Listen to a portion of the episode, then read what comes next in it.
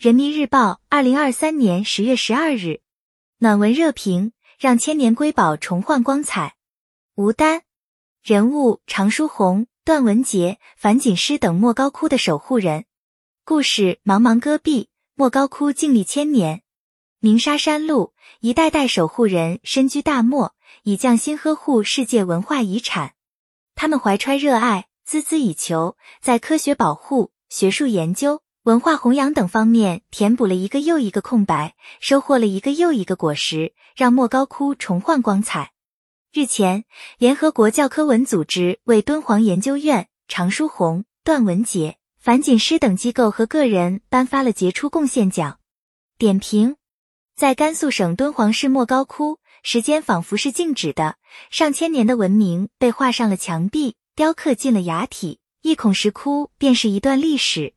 在这里，时间又是流动的，一批批莫高窟守护人与时间赛跑，全力抢救不断退化的壁画彩塑。一箪食，一瓢饮，是守护人的真实写照。常书鸿、段文杰、樊锦诗等一批批才俊，放弃城市生活，扎根大漠戈壁，在飞沙扬砾、陋室斗屋中艰苦奋斗。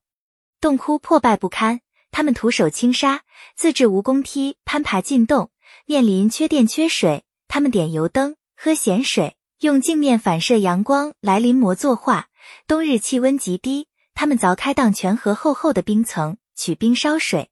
简陋的工作条件，清苦的生活环境都没有动摇大家守护瑰宝、潜心研究的决心和热情。如戈壁胡杨、沙漠玫瑰、莫高窟的守护人，经受住层层考验，收获硕果，采撷芬芳，择一世。终一生是守护人的共同追求。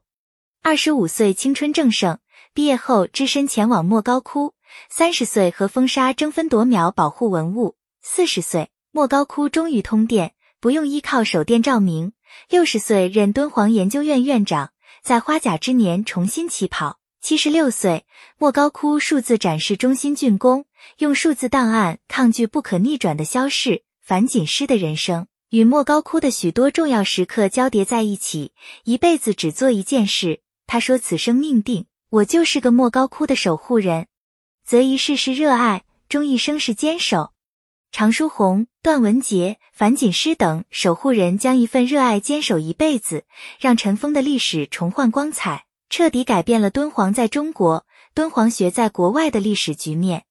在敦煌研究院的一面墙上。写着这样一段话：历史是脆弱的，因为它被写在了纸上，画在了墙上；历史又是坚强的，因为总有一批人愿意守护历史的真实，希望它永不磨灭。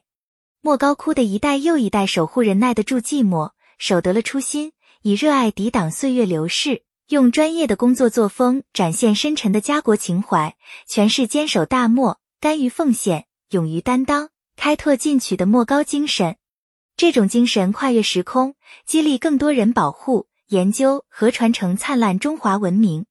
习近平总书记在甘肃考察了解莫高窟历史沿革和文物保护研究情况时强调，要十分珍惜祖先留给我们的这份珍贵文化遗产。敦煌研究院在莫高窟的文化遗产保护、价值挖掘、旅游开放、文化传播等方面做出巨大贡献，是文化遗产保护利用的典范。如今，新一代的莫高窟人正接过老一辈的接力棒，继续用自己的坚守与奉献，让中华优秀传统文化不断迸发生命力，让文化自信在每个人心中生根发芽。